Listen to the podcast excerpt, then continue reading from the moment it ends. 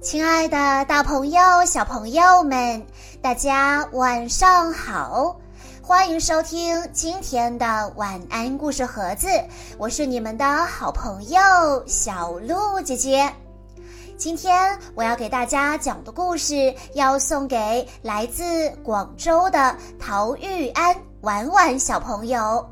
故事的名字叫做《解救座头鲸》。这是一个取材于真实事件的故事。二零零五年十二月十一日，美国渔民在加利福尼亚靠近旧金山的海岸，发现一头巨大的座头鲸被结实的绳索捆住，正在拼命地挣扎，想要挣脱出来。渔民立刻通知了当地的海洋哺乳动物中心，很快由潜水员和鲸类专家组成的救援队赶来了。让我们来一起听一听这个故事吧。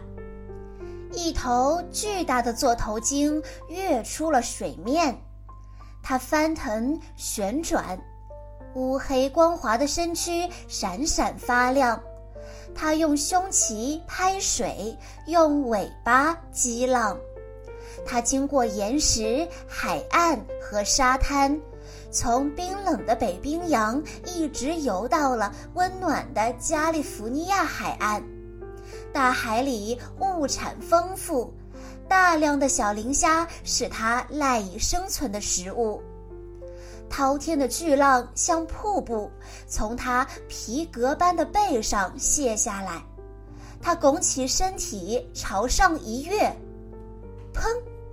它用强壮的尾巴拍打冰冷的蓝色海水，砰！它游向深海，发出叫声，声音在海面上回响。然而，海里危机四伏。捕蟹人丢弃的渔网在黑暗的海水里飘荡。不好，他被渔网的细线勾住了。他奋力向前冲，用力的甩动，他横着身子打转，可渔网不仅没有被挣脱，反而像蜘蛛网一样紧紧地缠住了他。他开始搏斗，渔网勒进他的皮肤。他挣扎着，晃动着，他开始下沉，他需要空气，他需要呼吸，他累极了，一次次用尾巴把自己朝前推，他翻来滚去，拼命挣扎，最后他颤抖了几下，便一动不动了，他被困住了，空中传来突突突的马达声。救援人员赶来了，他们小心地潜入冰冷的海水。他们知道座头鲸是野生动物，只要一个翻身，它那庞大的身躯就能把人压碎；只要一个甩尾，它那巨大的尾巴就能让人丧命。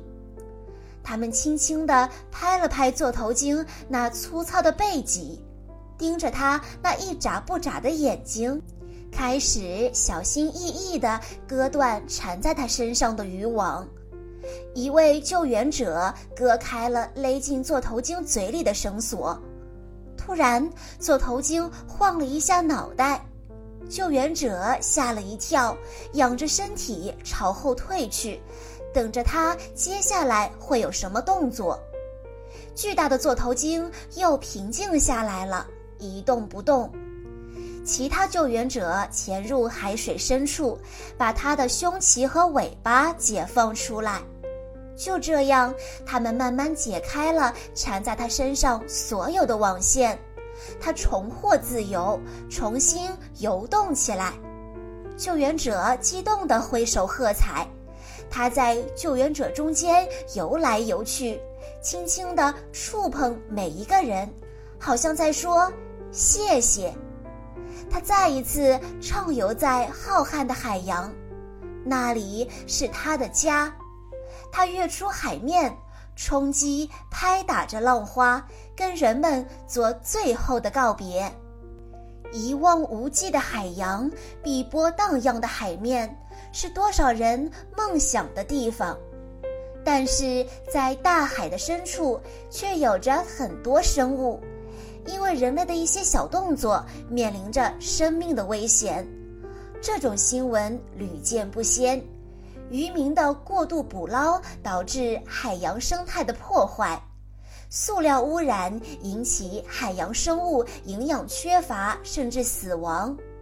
随着环保意识的加强，人类逐渐认识到自己的错误，开始致力于修复造成的破坏。故事中的这场救援活动就是在这样的背景下发生的。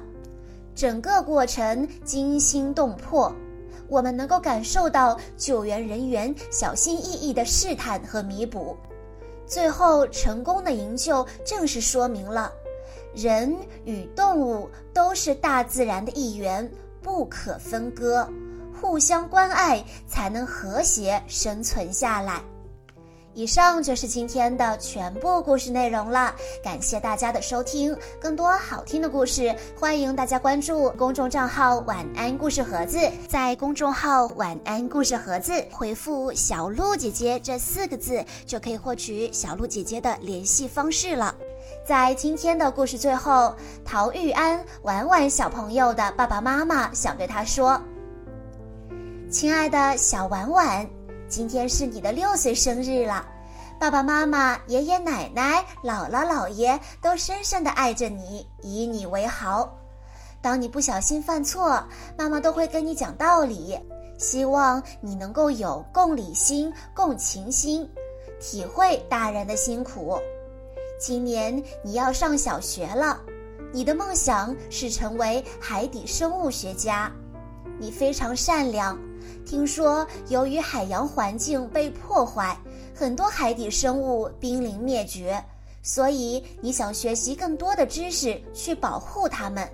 爸爸妈妈支持你，希望你可以不忘初心，好好学习，足够自律，坚持梦想。爸爸妈妈永远是你的好朋友，听你分享心事，我们一同成长。最后，祝我们家的小宝贝陶玉安小朋友生日快乐，健康平安，永远开心快乐。好啦，亲爱的大朋友、小朋友们，我们下一期再见喽。